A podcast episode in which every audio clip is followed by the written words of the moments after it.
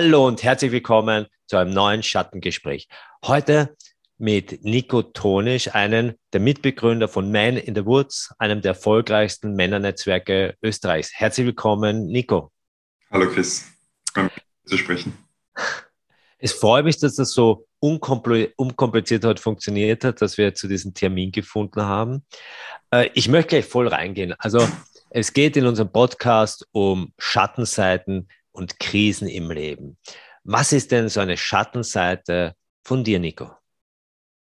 Naja, also zum Beispiel Kontrolle und Ehrgeiz sind, sind für mich sehr, sehr große Schattenthemen, wo ich äh, mein Leben gerne im Griff habe und äh, so strukturiere, dass ich Freiraum habe, dass ich meinem Beruf nachgehen kann, dass ich mir, mir eine Basis im Leben schaffe äh, und das so gestalte, wie ich es mir wünsche.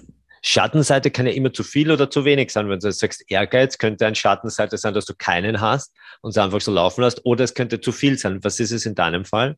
Zu viel. Zu viel Ehrgeiz. Also ich liebe die Möglichkeiten, die mir das Leben bietet, die Projekte, die das Leben, die das Leben ermöglicht, die, die, die jeden Tag irgendwas Neues zu lernen. Ähm, ich mache mir eher mehr Termine aus, als, als was ich tatsächlich und leisten kann und äh, aus Freude einfach an der Verbindung und aus Freude ähm, an Ergebnissen. Das heißt, Ehrgeiz kann man sich so vorstellen, dass quasi deine Ziele dir wichtiger waren als Partnerschaften oder dass du einfach für deine Ziele eben dann auf Beziehung da Abstriche gemacht hast. War das früher ja. so?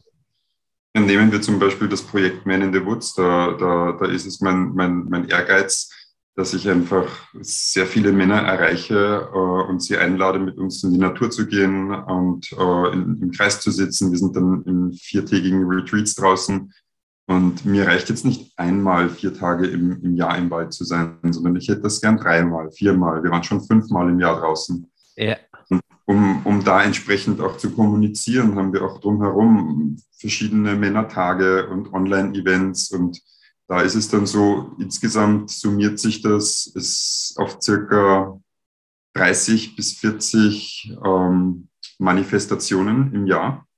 Mhm. Und jede dieser Manifestationen braucht Vorbereitung, manchmal so ein bis zwei Monate, manchmal aber drei bis sechs Monate und dann auch wieder Nachbereitung. Das heißt, das frisst einfach extrem viel Zeit ja. der Kommunikation. Und da merke ich, weil mir das so ein Herzensanliegen ist, dass ich teilweise gar nicht so stark meinem, meinem Brotberuf nachgehe oder dass ich teilweise nicht so sehr für meine Partnerin da bin. Äh, die Kinder, meine Kinder sind mir sehr, sehr wichtig. Ich habe äh, drei Kinder, wobei äh, ich habe ein Kind mit, mit einer Frau, mit der ich aber nicht mehr zusammen bin. Und meine jetzige Partnerin hat auch ein Kind mit einem anderen Mann. Ja. Wir haben gemeinsam eins. Und da, da braucht es einfach auch sehr viel Aufmerksamkeit, um in diesem Patchwork-Gefüge ähm, präsent zu sein. Und da bin ich zum Beispiel auch ein sehr ehrgeiziger Vater. Ja. Also ich möchte sehr präsent sein für meine Kinder. Und auch da leidet die Partnerschaft drunter. Also es ist schon eine, eine sehr große Frage, nach welchen Werten lebe ich meinen Ehrgeiz? Und das, was da nicht an oberster Stelle ist, das, das leidet drunter. Und da, da merke ich im System, aber auch in meinem eigenen Körper, wenn die Gesundheit sich meldet, dass ich da öfter aus der Balance rauskomme. Also das, die, mhm. das, das Ehrgeizes verbrennt mich. Ja, wobei dieser Ehrgeiz ist natürlich eine Schattenseite, aber das kann man eher noch nach außen zeigen. Ich bin so ehrgeizig, als Leistungssportler war ich sehr ehrgeizig. Ich war dann Montag bis Freitag in der HSNS und meine Freundin wollte, dass ich sie besuche, aber für mich war das oberste Ziel, bei einer Weltmeisterschaft Erster zu werden und deshalb war das wichtiger, als mit ihr am Abend einen Film zu schauen. Und, aber mit dem kann man noch irgendwie, also zumindest damals habe ich damit geprotzt. Das ist vielleicht auch eine Schattenseite von mir. Aber das ist noch leichter. Aber so Schattenseiten wie Faulheit oder, oder Neid, ich hatte früher ganz viel Neid. Das sind so Themen, mit denen geht man nicht so gerne an die Öffentlichkeit. Also ich würde sagen, das ist noch eine tiefere Schattenseite. Gibt es auch so eine Schattenseite, die du hast, wo man sagt, ja, das ist aber echt, erzählt, erzählt man einfach nicht gerne. Ehrgeiz, ja. Das verstehe ich, weil das kann man auch noch, ich bin einfach über ehrgeizig und da müssen die anderen abstrichen. Aber gibt es noch eine Schattenseite, die wirklich so Schatten, Schatten, Schattenseite ist? die Kontrolle würde ich da hineinpacken. Also ich, ich, ich mag es gar nicht, wenn ich, wenn ich andere Menschen kontrolliere und in ihren, in ihren Lebensräumen einschränke, um, um meine ehrgeizigen Ziele zu erfüllen um, oder meine, meine Ängste zu vermeiden. Ah. Welche so. Ängste? Naja, zum Beispiel die Angst, alleine zu sein oder verlassen zu werden. Mhm, mh. Die Angst, nicht geliebt zu sein. Und wie kam es bei dir? Also ich habe solche, über so etwas, das ich auch empfinde, für mich ist es bedürftig zu sein. Mhm. Das ist etwas, das ist mir jahrelang nicht über die Lippen gegangen, weil das ist einfach schlecht. Da wird man, das ist selbst, also kam dem Gefühl nahe, äh, äh Selbstzerstörung zu betreiben und zu verstehen, aber es ist ein Teil, also jeder Mensch ist irgendwo bedürftig. Vielleicht gibt es manche, die es nicht, aber ich dachte einfach, ich darf das nie zeigen und das war aber irgendwie so befreiend, das auch mal auszusprechen. Schon mit einer Angst verbunden, aber wie, wie kam es bei dir dazu, dich dieser Schattenseiten auch mal zu stellen und zu sagen, das ist es, das ist so in meinem Leben und vielleicht auch dadurch diese Befreiung erfahren zu haben? Also meine besten Schatten habe ich kennengelernt durch eine standhafte Partnerin. Mhm. Weil mir dann meine Partnerin spiegelt, ähm, wo mein Verhalten verletzend, respektlos, grenzüberschreitend ist. Und wenn, wenn sie da standhaft ist und sagt, was, was sie wahrnimmt, oder vielleicht sogar Konsequenzen setzt, die, die mir äh, wehtun. Was wäre das? Komme ich ins Reflektieren, die Trennung zum Beispiel. Mhm oder Liebesentzug ist auch so eine, so eine, so eine äh, Konsequenz, nicht mehr miteinander sprechen. Und das tut halt extrem weh, weil dann plötzlich diese, diese Angst hochkommt, allein zu sein, verlassen zu, zu werden, mhm. nicht zu werden. Und dann schaue ich mir an, warum ist das so? Was habe ich jetzt gerade gemacht, dass sie als Grenzverletzung wahrnimmt? Und woher kommt das? Was, was, was, steckt, was, was ist mein Motivator mhm. für, diesen, für diesen Anteil, der einerseits einen positiven Anteil hat, aber eben auch sehr viel Schatten. Ja, ja. Mhm. Und weil du das angesprochen hast, ich habe oft die Faulheit, also wenn es mir wirklich um was geht und ich eine klare Richtung habe und diesen, dieses Ziel verfolge, dann habe ich die Faulheit, mich mit dem, was links und rechts ist, zu beschäftigen und äh, nehme dann nicht so gut wahr, wo jetzt andere Bedürfnisse sind und wo, wo, ähm, wo ich vielleicht einen Schritt zurücktreten müsste, um den anderen auch den Raum zu geben, den Kindern, der Partnerin, auch äh, Männern im Team von Men in the Woods. Also wir sind ja jetzt doch schon ein Projekt mit, mit sechs Jahren äh, Vergangenheit und die Art und Weise, wie wir im Team arbeiten, hat oft zu Reibung geführt, die, die auch irgendwann dann zu einem Punkt ge gebracht hat, dass dann Männer wieder aus dem Team ausgestiegen sind und gesagt haben, so wollen sie nicht. Ja. Ich denke da jetzt an, an Situationen, wo es mir ein, ein ehrgeiziger Antrieb war, sichtbar zu werden. Und dann kamen öfter die die äh, Filmteams vom Fernsehen. Und diese Sichtbarkeit war aber wieder einem, einem guten Freund von mir, der im Team war, zu viel. Und der wollte das nicht. Der wollte mehr so einen, einen eher einen nicht so sichtbaren, nach außen sichtbaren äh, Heilungsraum haben, wo man ja. Kann und sich nur mit, mit diesen auch Schattenseiten beschäftigen, wie du das vorhin gesagt hast, ähm, das, was man nicht so gern an die Öffentlichkeit gibt und eben einfach da äh, sicher ist. Mhm, mh. und, und, der ist dann ähm, ausgestiegen. Ja, genau, ist er ausgestiegen. Äh, diese Anzahl von, von vielen, vielen Terminen, die dann, die dann in das ganze, in, das, in dem ganzen Projekt stattfinden, das ist auch zu viel Ehrgeiz gewesen ähm, für, für andere Männer, die, die dann gesagt haben, das ist mir zu viel, ich will nicht, ich will nicht zu viel. Und sind dann ausgestiegen. Und das ist so ein, einer meiner größten Schmerze, Verletzungen, wo ich dann verlassen werde, wenn ich anderen Menschen zu viel bin. Mhm. Und wie erlebst du überhaupt den Zugang von Schattenanteilen in deiner Männerarbeit? Ich erlebe es halt so, aus meiner eigenen Warte, dass ich jahrelang eben die Schattenanseiten, Schattenanteile verdrängt habe. Also ein Schattenanteil war, ich bin klein. Mit 1,70 Meter kann man es nicht so gut verdrängen, aber ich habe es kompensiert, dass ich einfach im Sport Großartiges geleistet habe, indem ich einfach mehr trainiert habe, mehr Engagement gezeigt habe, immer an die Grenzen gegangen bin. Und so habe ich das kompensiert durch besonders viel Lautstärke, wenn ich wo bin. Und, und, und ich glaube, mittlerweile, indem ich das reflektiert habe und sage heute, ja, jetzt ist das alles nicht mehr so wichtig, weil ich darf sagen, ich bin bedürftig. Ich darf sagen, ich habe Angst. Ich darf sagen, ich bin auch manchmal schwach. Musste ich nicht mehr so überkompensieren. Und in vielen Teilen meines Lebens ist so viel Ruhe eingekehrt und, und es hat so viel Positives bewegt. Und dann sehe ich aber viele Männer aus meinen früheren Zeiten oder Begegnungen, die das immer noch so leben. Oder ich treffe andere Männer, die ich von früher noch nicht kennengelernt habe. Und ich habe das Gefühl, da ist es noch. Dieses nur nicht, ich muss irgendwas, irgendeine Schattenanteil, Schattenanteil vergraben. Und wir müssen so diese Superman sein, die also unsterblich und James Bond und ich trinke und ich saufe und ich kann die ganze Nacht Sex haben. Und wie erlebst du das, wenn Menschen zu dir kommen und ihr Schattenarbeit betreibt? Ist das sehr schwer? Sind die Menschen, die zu dir kommen, schon so reflektiert, dass sie wissen, das ist eher ein Teil von dem Prozess? Wie erlebst du Schattenarbeit jetzt mit Männern? Ja, das ist echt unterschiedlich. Also das kann ich gar nicht analysieren und merke, circa 15 bis 20 Prozent der Männer, die kommen, haben schon ein sehr, sehr schönes, reifes Bewusstsein, sich zu regulieren und einem Schatten zu begegnen. Man sagt ja dann auch oft, im Feuer stehen zu bleiben. Mhm.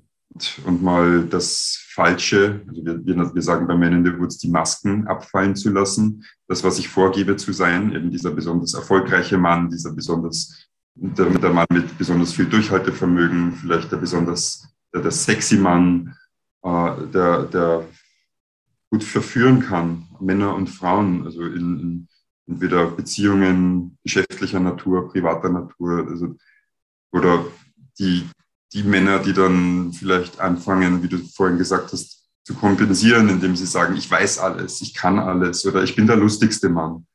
Äh, da kann mir keiner das Wasser reichen. Und ich würde sagen, ja, 15 Prozent kommen schon mit einer guten Fähigkeit, sich, da, sich, sich das anzuschauen.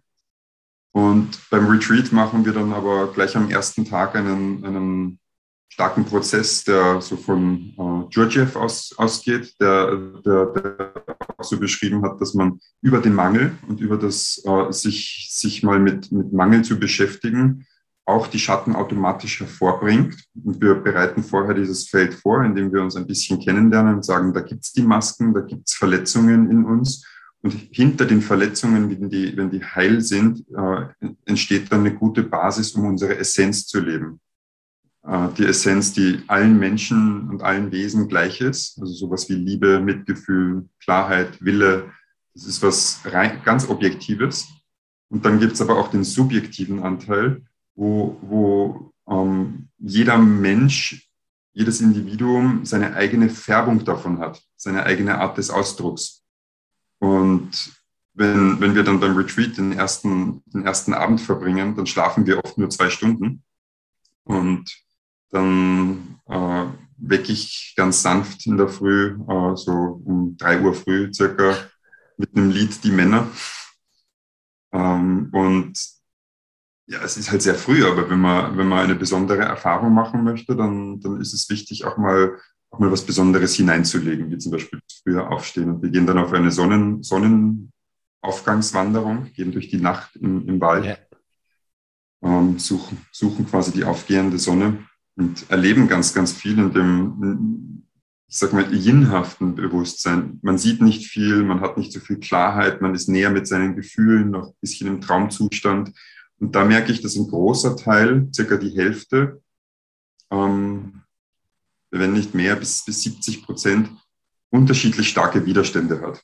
Meistens gibt es dann ein, zwei Männer in der Gruppe, die, die dann auch, auch nach außen lautstark hin in den Widerstand gehen. Nicht bei jedem Retreat, aber bei manchen gibt es auch Aggressionen, die sich zeigen. Ja. Entschuldigungen, äh, Bewertungen und äh, dann, das sind für mich die magischen Momente, wo, wo ich atme wo ich im Feuer stehen bleibe, wenn sich der Schatten auch eines anderen zeigt. Mhm. Auch ich spüre dann in mir so die erste Antwort wäre vielleicht in eine Gegenkonfrontation zu gehen oder mich zu rechtfertigen. Und dann spüre ich aber, darum geht es gar nicht. Es geht hier einfach darum, anzuerkennen, dass es unangenehm ist. Dass, es, dass der Mangel in, in einen Zustand führt von, wie du sagst, Bedürftigkeit. Mhm. Und die wird aber auch ganz oft nicht zugelassen bei Männern. Das, das nehme ich auch wahr, so wie du das sagst. Mhm. Und dafür braucht es, finde ich, eine stabile Gemeinschaft. Ein, ein, ein, vor allem, finde ich, ist das gut unter Männern, mhm. zu haben. Warum glaubst du, ist das so? Weil, weil, weil erstens einmal ein besseres Verständnis da ist. Die, die Männer teilen dieselbe Biologie. Wir alle sind testosterongetriebene Wesen, manche mehr, manche weniger.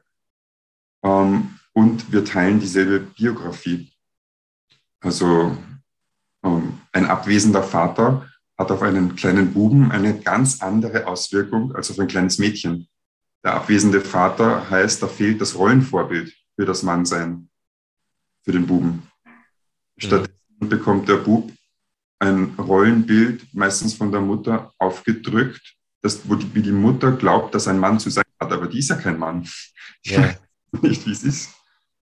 Und, ähm, und anderes, andersherum ist es, ist es genauso. Die Frauen sind eben ähm, östrogengetriebene Wesen und, und haben eine ganz andere Wahrnehmung und, und haben ihr Rollenvorbild Mutter, haben ihr Rollenvorbild Frau und merken, wenn, wenn der Mann fehlt, der abwesende Vater, dann hat das eine ganz andere Auswirkung. Und wenn dann Frauen dabei sind, du kennst das als Therapeut, dass dann einfach diese Projektion auf, aufs andere Geschlecht passiert, wo dann diese, diese kindlichen Themen so schnell hochkommen. Ich, ich, ich, der Mann will gleich wieder zurück zur Mutter und die, die, die, die, die Frau will vielleicht endlich den, den Mann haben, der ihr Vater sein kann. Und diese Dynamiken verhindern, dass wir zu uns selbst kommen können. Der Mann mhm die Frau als Frau. Deswegen ist es wichtig, aus meiner Sicht getrennte Gruppen zu haben, also geschlechtlich getrennte Gruppen. Mhm. Ja, es ist schon sicherlich, jetzt, also ich habe das auch schon erlebt, wobei ich lange Zeit noch in den ganz alten Bildmuster gefangen bin. Was mache ich mit Männern? Da bin ich ja homosexuell. Bis ich dann mal zum John Eigner gefahren bin nach Berlin und, und ich wollte eigentlich nur Interviews machen für einen Kongress, den ich selber veranstaltet habe. Und, und dann ging es um Männern in die Augen zu schauen, Männer zu umarmen. Und ich dachte, oh Gott, was ist denn da jetzt los? Und trotzdem, auch durch das Tun, obwohl man denkt, das ist Blödsinn, tut sich was. Und dann spürt man diese Energie. Und, und ich habe da total profitieren können. Und dann ist trotzdem noch mal ein Prozess von einigen Jahren und das wird auch nie aufhören, bin ich überzeugt davon, was das, was das mit sich bringen kann. Und ich glaube halt, dass wenn so wie wir jetzt über Schattenseiten sprechen, dass das sehr viel in der Gesellschaft verändern würde, dass viele Menschen, es geht ja nicht um die Männer, weniger kompensieren müssten, weniger in Opferrollen oder Täterrollen reingehen, weil sie einfach sagen, sie kommen in ihre Essenz, wie du das gesagt hast. Und ich finde das eben sehr schade, dass wir heutzutage immer noch über, über Schwächen, über Krisen, über Schattenseiten einfach nicht reden dürfen. Weil du, ich weiß ja, du gehst auch zu Firmen und machst auch Business Coaching. Also ich erlebe das auch immer wieder in Firmen. Also es passiert einfach durch die Art, wie ich halt arbeite, dass wir diese Themen anstoßen und trotzdem, manche Firmen, da geht das eher positiv und sie sind so, wow, cool, dass wir das auch mal aussprechen durften. Und dann sagen die anderen auch, ja, mir geht's genauso. Mir geht's. Aber in manchen Firmen ist es einfach so, hm, also nein, da ist nichts. Da geht man eher in einen Burnout und es ist immer noch so eine große Angst davor, über, über diese unangenehmen Themen des Lebens zu sprechen. Ja, gerade im geschäftlichen Bereich, das ist der erste Bereich, wo, wo Schatten weggedrückt werden. Alleine wenn man einen Lebenslauf schreibt, um sich vorzustellen für eine Position als junger Mensch oder wenn man die Arbeit wechselt, dann stellt man sich gerne ins beste Licht ähm, und will absolut keinen Schatten zeigen, weil das würde ja wiederum äh, das Risiko beinhalten, dass man existenziell benachteiligt wird. dadurch, dass man vielleicht attraktive Positionen nicht bekommt, dass man vielleicht nicht das Einkommen hat, was man eigentlich gerne hätte für seinen Lebensstil, ähm, was man auch vielleicht braucht für die Familie. Und darum wird im, im geschäftlichen Bereich ähm, sehr viel gelogen und betrogen. Aber jetzt nicht nur, in, in, wenn, wenn Menschen sich äh, Teil einer Organisation werden wollen, sondern auch wenn Unternehmen ihre Leistungen, ihre Produkte, ihre Dienstleistungen an Kunden anbieten, dieses, dieses falsche Marketing, diese falschen Versprechen, muss man sich nur diese saftigen McDonalds-Burger auf den Plakaten anschauen und dann, dann diesen, diesen kleinen Schmarrn, den man da bekommt. ja, also du hast absolut recht. Und, und trotzdem sehe ich für mich, also ich habe das von Quentin Tarantino mal gelesen, dass er angeblich gesagt hat, also ich habe immer diese blutigen Fantasien und wenn ich nicht gelernt hätte, diese Fantasien in Filme zu stecken, ich wüsste nicht, wo ich heute gelandet wäre. Also ich habe aus diesen Fantasien, die in mir sind, halt Kunst, ich habe sie zur Kunst erhoben. Ein Mike Tyson, der seine Aggressivität im Sport ausgelebt hat. Und ich denke mir, auf eine gewisse Art und Weise ist mein Zugang zu neuen Sachen, zu, ich würde es immer so verrückten Sachen sagen, im Eisbaden, übers Feuer laufen, Interviews mit interessanten Menschen über Schattenseiten. Mhm. Das ist einfach ein Teil in meinem Leben, wo ich auch lange Zeit damit kämpfe oder noch immer kämpfe, wie weit darf ich das ausleben? Kann ich so ein Geschäftsmodell machen? Aber ja, ich kann heute davon leben, dass ich mit Menschen, die halt ein bisschen anders sind, nämlich verrückt, also von der Norm abweichen, sage, hey, wir können uns da gegenseitig unterstützen. Ich kann da einen Raum aufmachen und ich kann dich unterstützen. Das ist was Schönes. Das ist was Großartiges. Sei froh, ja. dass du nicht 0815 bist. Wenn du das erkennst, was da in deinem Herz pocht und du in deinem Rhythmus arbeitest, da kann was entstehen und und okay, aber es hat schon noch lange gedauert, wo ich immer überlegt habe, ah, wie muss ich, ich bin ja Hochbauingenieur, wie muss ich als Hochbauingenieur sein? Wie muss ich als Vermögensberater sein? Wie muss ich als, und dieses, wir haben, kommen da in so eine Rolle rein und jetzt musst du so sein. Und dieses, hey, kann man nicht auch ein bisschen nach links und rechts schauen? Kann man das nicht ein bisschen ausweiten? Und wie erlebst du das, in, wenn du in Firmen reingehst? Siehst du das so, dass du da auch als Botschafter fungierst, dass man so Herzensprojekte und Dinge wie soll ich sagen, ein bisschen über den Tellerrand hinausblicken kann. Definitiv. Ich, ich wirke über meine, meine, meine Anwesenheit dann. Ähm, ich kann das nicht in einen Lebenslauf oder ein Projektangebot hineinschreiben, äh, dass ich jetzt besonders, besondere Herzqualitäten mitbringe oder äh, dass, dass, dass ich äh, gerne positiv begeistere und, und, und ein gutes Teamklima erzeuge. Das, das sind nicht die Fähigkeiten, die, die, die danach gefragt werden.